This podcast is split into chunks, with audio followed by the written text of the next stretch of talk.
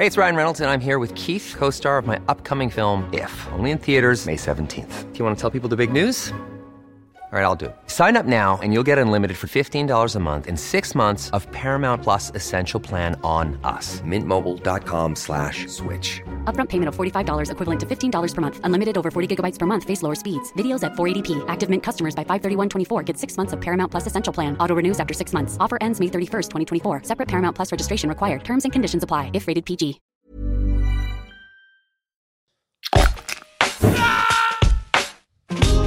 Alto Parlante, tu podcast de política. Te decimos las cosas como son. Al micrófono Pablo Marín y Arturo Aramburu. Comenzamos.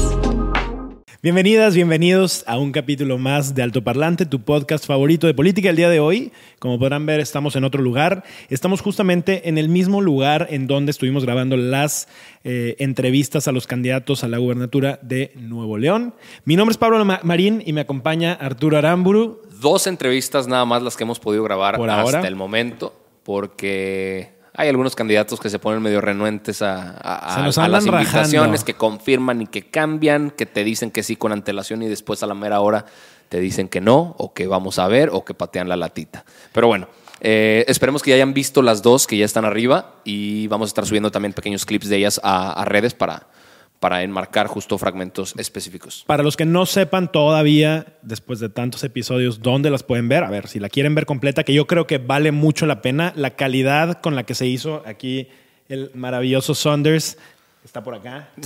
La verdad es que se aventó una producción increíble y Sí, hicimos perro. equipo, pero la verdad es que valió mucho la pena. Está es a cuatro cámaras y la verdad es que pudimos ver todo lo que los candidatos estaban transmitiendo. Estamos Sí. comiendo tacos con ellos. Eh, la pueden ver en YouTube, obviamente la pueden escuchar en eh, todas las plataformas, Apple, Spotify, etcétera. Todos lados. En fin, échenselas por favor y ayúdenos Y a ahora Com- sí. Comenzamos. Comenzamos con toda la información. A ver, va a ser un capítulo lleno de temas con eh, información de, de- de- de muchísimas cosas. Obviamente, todo convergiendo en el tema electoral, porque estamos a menos de dos semanas de que te toque salir a votar. Y como si a estas elecciones les faltara algo, a ver, en medio de la violencia que ha habido entre los candidatos y el crimen organizado, en medio de las mismas viejas prácticas de prometer y condicionar apoyos por votos, en medio de todos los escándalos que hemos visto, pues resulta que durante el fin de semana se empezó a distribuir un documento entre la gente de Morena, que es el manual de capacitación para los funcionarios o representantes de casilla. Y aquí nada más muy brevemente explicar qué va a pasar con, pues, con toda la gente que tiene que estar en casillas y por qué es importante que, por cierto, aquí uno de los candidatos también sacó su defensa matona para defender las casillas y demás, que esto se hace en todos los partidos y se hace en todo el país, que exista gente que represente al partido en las casillas donde la gente va a ir a votar para, para que vean que todo está bien, Claro. para que cuenten los votos una vez terminanda, terminada la jornada y que puedan emitir la, pues el, el- el documento donde se explica cuántos votos hay, cómo estuvo la votación en esa casilla. Y es, es un montón de gente.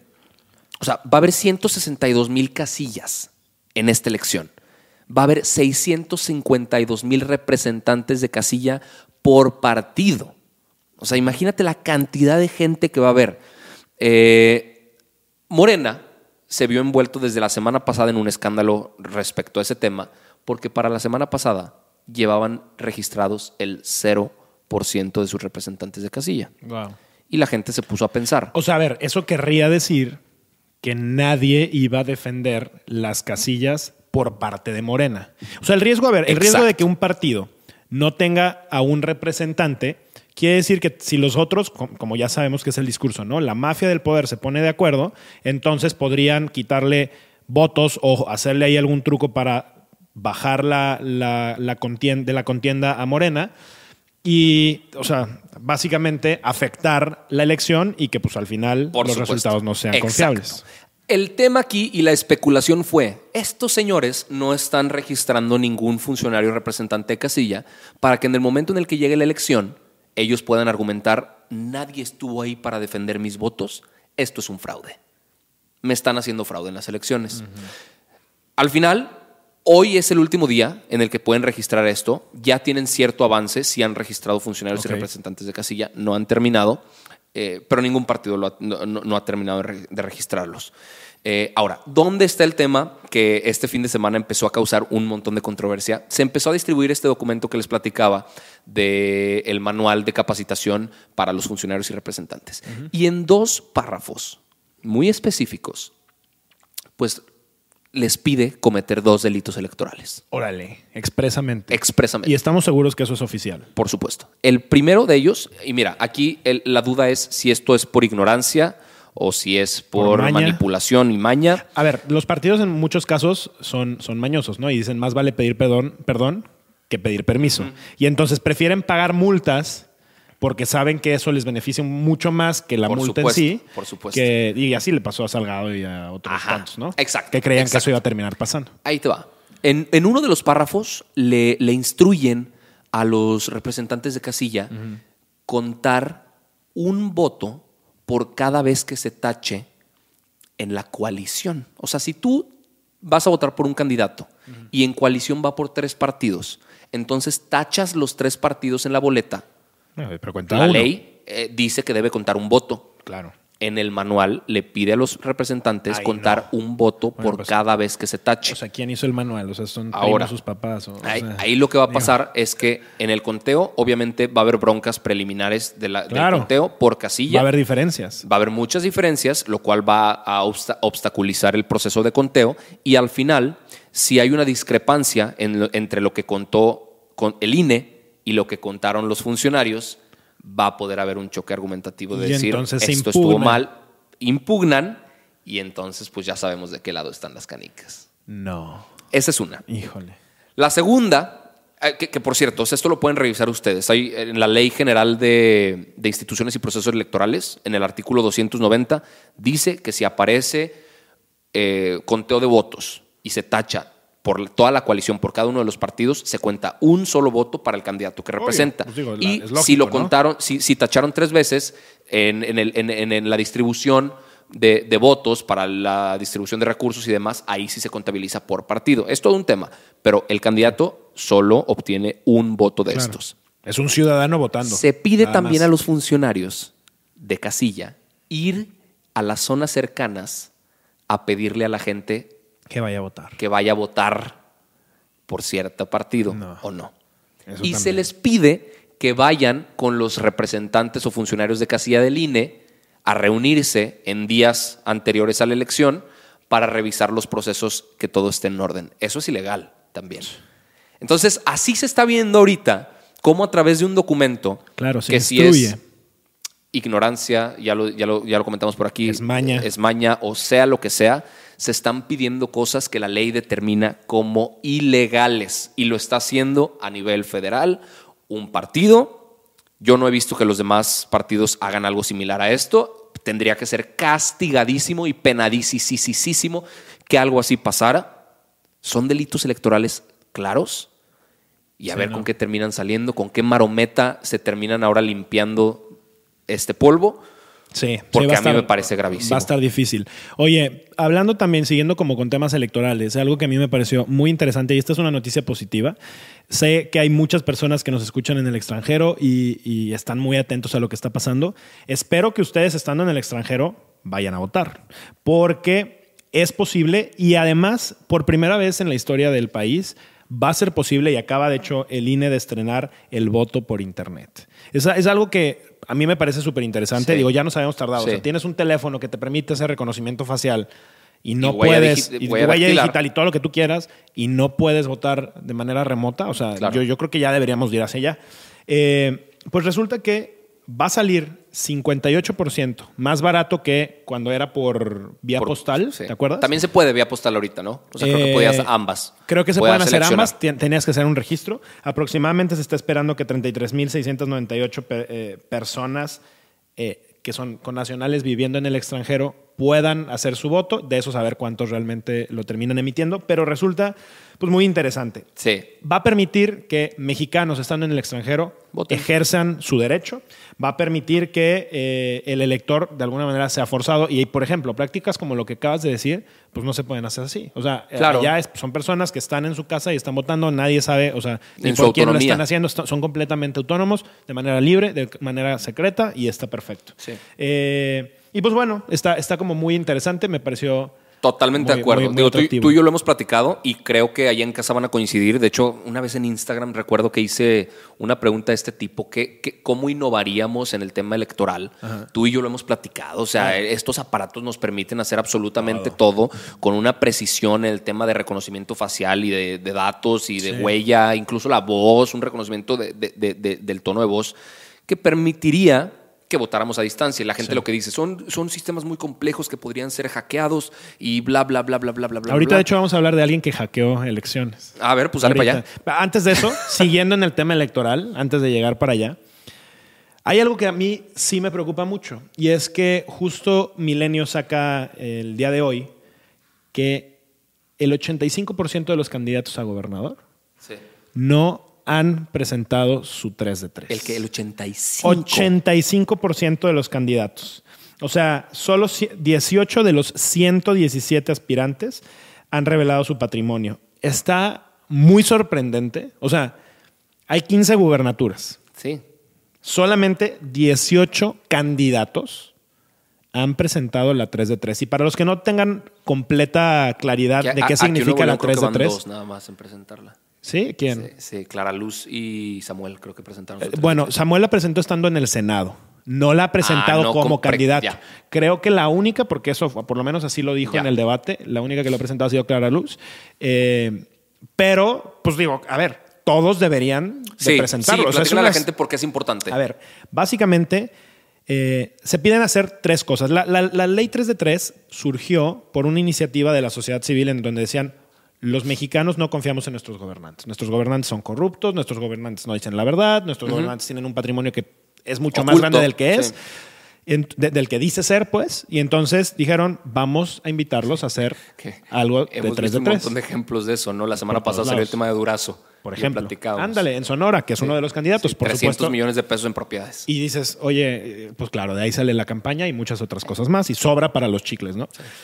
Entonces, eh, este, este grupo de, de, mm, organizaciones de la sociedad civil dijeron, vamos a proponerlo, reúnen una cantidad brutal de firmas, Yo- a mí me tocó firmar en ese momento, sí. y ahí sí puedo decir, logramos, porque pues mi firmita valió una de las miles de y miles y No miles solo que- firmaste, que- promoviste en, en- en- en- en varios sectores que se firmaron. digo, había, ¿no? había muchas personas que estaban haciendo lo que la verdad es que vale la pena sumarse a ese tipo de iniciativas porque al final son procesos en los que podemos tener cosas más transparentes en las cuales podemos confiar, ¿no?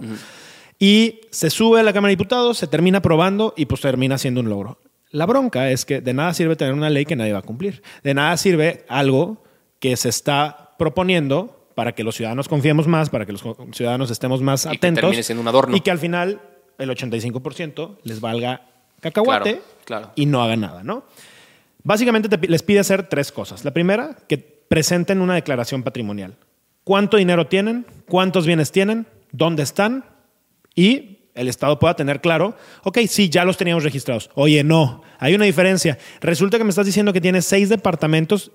¿De dónde sacaste el dinero para eso? Aquí hay, aquí, aquí hay un, un tema que me gustaría poner sobre la mesa para escuchar tu opinión, porque mucha gente lo que argumentaba era, oye, ¿cómo es posible que se le pida a un funcionario público eh, pues exponer toda su información privada, poniéndolo en riesgo, diciendo cuánto dinero tiene, eh, exponiéndolo a, a- Claro. a- a temas de inseguridad muy difíciles? Y, y- y yo recuerdo que se, se- se armó un debate muy interesante alrededor de por qué sí valía la pena y por qué era incluso necesario que sucediera, Sí. a pesar de que fuera información que, pues, por supuesto, Es delicada. eh, evidenciaba cuánto dinero podía tener un candidato u otro, ¿no? Pues yo creo que es muy fácil. O sea, ¿quieres estar en la esfera pública? Hay cosas que se tienen que hacer públicas. No quieres estarlo porque te preocupa esto, sigues de tus rentas, de tus negocios y de tus cosas y de tus pro- pro- propiedades. Claro. O sea, ¿quieres hacerlo? Estas son las reglas. O sea, ¿por qué ocultar? Mi pregunta es, ¿por qué tirarle a, lo- a la opacidad? ¿A qué le tienes miedo? De acuerdo. O sea, entiendo que le- en el país en el que vivimos, el tema de inseguridad es, Es gravísimo. Y, ah, o sea, si por 5 mil pesos te matan, bueno, pues si se enteran que tienes un departamento en Polanco, pues por supuesto que eres secuestrable, ¿no? Pero, pero pues es tu decisión participar como funcionario, Coincido. como Coincido. político, como candidato. Si no quieres, si no te gusta, no te metas. Déjaselo a quienes no, no les preocupe esa parte. Y, y yo, yo voy por ahí. Ojalá que en algún punto tengamos un país en donde eso no sea un tema y no sea un problema. Y, y pues bueno, esa- ese- por eso el lado salgamos, ¿no? Entonces, a ver, estaba con el primero. Que pongan una declaración patrimonial. Segundo, tienen que hacer una declaración fiscal. Explicar de manera detallada los impuestos que como cualquier otro mexicano han pagado y pues de alguna manera ahí lo que cubrimos es, a ver, tengo el departamento, sí. ¿De dónde saqué el dinero para ese departamento? Ah, de aquí. ¿Y pagaste los impuestos? Sí, sí los pagué. Ah, perfecto. Entonces no hay bronca. Ah, por eso, pues es- ese departamento es tuyo. ¿no? O sea, una bronca en México creo que es, y creo que sigue con la pregunta que me has hecho. En México creo que el tener dinero o el ser rico, la gente lo asocia a algo negativo. Por ¿no? supuesto. Esta, esta- es esta idea estúpida de... Por supuesto. Es que si, si eres pobre, eres honesto. Pues no, no necesariamente. Y si eres rico, no necesariamente eres corrupto. O sea, tampoco. O sea, creo que sería maravilloso que en México hubiera más personas con más dinero. Y eso sería bueno A para eso todos. tendríamos que o sea, claro. lo, lo que México necesita no es que todos acabemos más jodidos, sino que todos tengamos mejores posibilidades, mejor economía, mejores para cosas. todos, claro. Exacto. Y bueno, y la tercera eh, es que pongan una declaración de intereses. ¿Qué significa eso? Oye, yo, Pablo, pues resulta que tengo a un familiar que trabaja en el gobierno, o tengo un familiar que es empresario, o tengo un familiar que está metido en medios de comunicación. Bueno, entonces tengo que decirlo para que, pues, no termine yo dándole obras a mi primo que es constructor, Sí. a mi papá que es desarrollador, a- ¿sabes? Entonces Claro. tienes que decirlo o a algún familiar que ya esté participando de, de manera política, Claro. etcétera, ¿no? Claro. Entonces, con estas tres cosas tenemos pues un poquito más de certeza Sí. de quién es la persona y cómo, cómo puede actuar, ¿no? Porque de esos últimos casos que mencionas hemos visto un montonal de ejemplos. todos O sea, lados. gobernadores que. Y, y- y- y se escudan en ser. eh, parte del desarrollo del Estado diciendo, oye, sí. yo construí carreteras y llevé agua a una zona donde habían tenido problemas. Lo que no dicen es que quien hizo la obra es su primo. Lo que no Exacto. dicen es que quien, a quien le compraban uniformes para regalarlos en las escuelas era la empresa de su papá. Lo que no dicen es que hubo un conflicto de intereses durísimo detrás. Y la gente podrá decir, ay, pues por lo menos, a ver, sí, sí robaron o hicieron corrupción, pero por lo menos le dejaron algo a la, a la gente. A ver, también es un delito.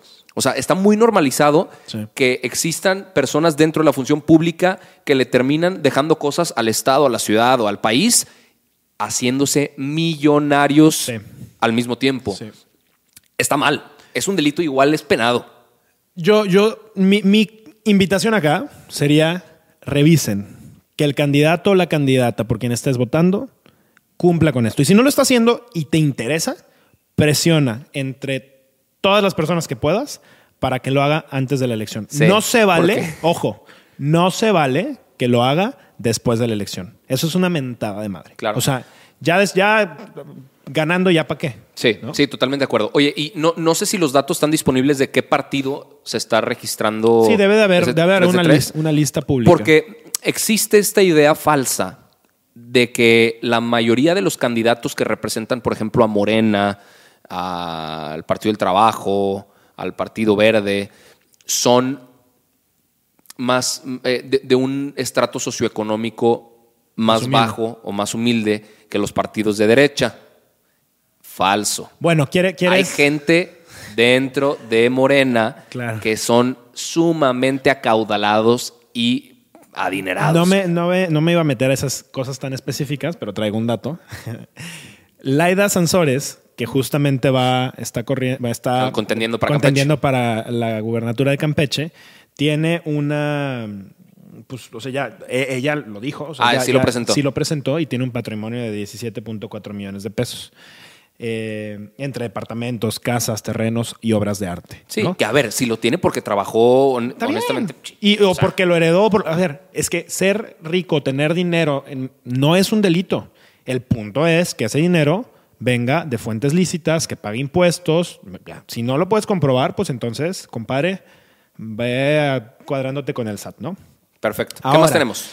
Vámonos muy rápido porque ya se nos va el tiempo. Resulta que Estados Unidos está requiriendo a Manuel Bartlett. Ya Mm. hemos hablado de él, un personaje, Director de la CFE. director de la CFE, el que tumbó el sistema justamente en Claro, la el elección. electoral. En, en- en una elección y pues bueno, se hizo, se hizo muy famoso. Sí. Pues resulta que eh, está muy implicado, y digo, esto no es un tema nuevo, no- de los noventas, está implicado en el asesinato de un agente de la DEA, que se hizo muy famoso y ahora últimamente se ha hablado más de él porque en las series de narcos aparece el Kiki Camarena, que era un agente de la DEA encubierto y eh, lo asesinaron, ¿no? Pues resulta que en una serie de, de testigos protegidos empezaron a nombrar a, eh, Manuel Bartlett, pero ya esto, a ver, desde hace mucho se decía, últimamente ha sido mucho más fuerte y ya el gobierno estadounidense está diciendo que eh, solicitan a Manuel Bartlett. Lo Entonces, que si querría él- decir... Si él pisa suelo Exacto. americano. Eh, A ver, el, el gobierno mexicano ya sabes, o sea, ya, ya me la sé, Andrés Manuel va a terminar diciendo de que no, es el intervencionismo, están queriendo jugar porque vienen épocas electorales. La realidad es que el gobierno mexicano no va a mover un dedo para que se vaya para allá. electorales. Eh, pues bueno. Pero bueno, igual que lo de cabeza de vaca, o sea, estamos hablando de... de Ay, que ese es un temota también. Sí, pero no nos va a dar tiempo. Está Está- muy cañón está- eso. Sí, está cañón. Sí, Ahorita- protegiéndolo afuera de Palacio de Gobierno. La- eh, lo de cabeza de vaca, o sea, resulta Está que cañón. los policías del estado están protegiendo su casa para que la va. marina, para que no lo pueda capturar. Es un tema, pero no nos va a dar tiempo ahorita. El punto está en que el gobierno mexicano no va a mover un dedo para que Bartlett vaya para allá. Por lo tanto, van a decir, bueno, pues en algún punto, si viene a Estados Unidos, lo agarramos, Pelas. lo interrogamos y vamos qué pasa. Eh, ojalá que esto escale Qué un feo, poco ¿no? y se lo lleven. Qué feo ¿no? no, poder salir del país con, con tranquilidad. que no mira, puedas pisar un territorio porque te tienen que interrogar. Tiene decenas de departamentos y puede pasárselas Allá. eh, aquí y allá, por todos lados. O sea, el tipo no necesita, ¿sabes? O sea, Sí, sí. Aparte ya está medio viejillo, entonces pues capaz ya, Ay, ya bueno, no necesita ir a Estados no- Unidos. Las personas mayores no tienen nada de malo. Oigan, y otro tema, ya me voy súper rápido. Resulta que el secretario de la Marina mandó un misil, un torpedo durísimo contra los jueces. Mm. Y pues básicamente dijo que nunca les ayudan los jueces y magistrados y que pues pareciera más un no estorbo y tienen como que si fueran- ayudarles. como si fueran un enemigo que está en casa. Y ¿A esto- investigaciones o para qué? Sí, pues para, o sea, suponte, necesitan una orden eh, de cateo súper rápida para poder entrar a un lugar cuando tienen un equipo afuera y pues se los entorpecen o lo hacen lento, etcétera. Entiendo cómo va el sentido. Lo que a mí me preocupa y me preocupa mucho es que el ejército, que la marina, se sienta con el poder, se sienta con el ánimo de hablar mal de otro poder. Y Sí. esto, la única explicación que yo le encuentro es, claro, eh, hoy estamos ante un, un ejército inflado por todos lados, porque el gobierno federal así lo ha hecho, y pues que el secretario de la Marina se sienta con ese poder, pues no es más que una consecuencia de cómo De el, presidente los tiene en un pedestal que se siente capaz de hablar mal de otro de los poderes Sí. sin tener ningún Y todo poder eso ellos. respaldado con billetes. Claro. O sea, con Tienen funciones. todo, tienen las aduanas, tienen con- el tren, tienen Sí. el aeropuerto, tienen todo, todo lo que tú quieras. Sí, sí, sí. la sí. Guardia Nacional, o sea, bueno, en fin, es todo un tema. Señoras, señores, sigan por favor usando el cubrebocas. Eh, Campeche y Nayarit, que eran los, estados en donde iban a empezar a utilizar eh, otra vez, a regresar a las clases, tuvieron que suspender esos programas porque incrementaron los casos. Así que no se confíen, necesitamos seguir usando el cubrebocas. Hasta ahora es lo único que te va a salvar de que las cosas no sigan poniéndose De mal. Nos vemos el próximo episodio de Altoparlante. Ya falta cada vez menos para las elecciones. Último estirón. eh, últimos recordatorios de que en verdad nos pongamos las pilas como se debe. Nos vemos el jueves con más información. Vean los capítulos de Altoparlante en la Politaquería, valen muchísimo la pena y nos vemos el próximo jueves. Chao. Esto es todo por hoy, pero sin llorar. Estaremos de vuelta cada lunes y jueves en todas las plataformas. Si crees que alguien necesita entender las cosas como son, compártele este capítulo. Nos vemos. When you make decisions for your company, you look for the no brainers. If you have a lot of mailing to do, stamps.com is the ultimate no brainer. Use the stamps.com mobile app to mail everything you need to keep your business running with up to 89% off USPS and UPS. Make the same no-brainer decision as over 1 million other businesses with stamps.com. Use code program for a special offer. That's stamps.com, code program.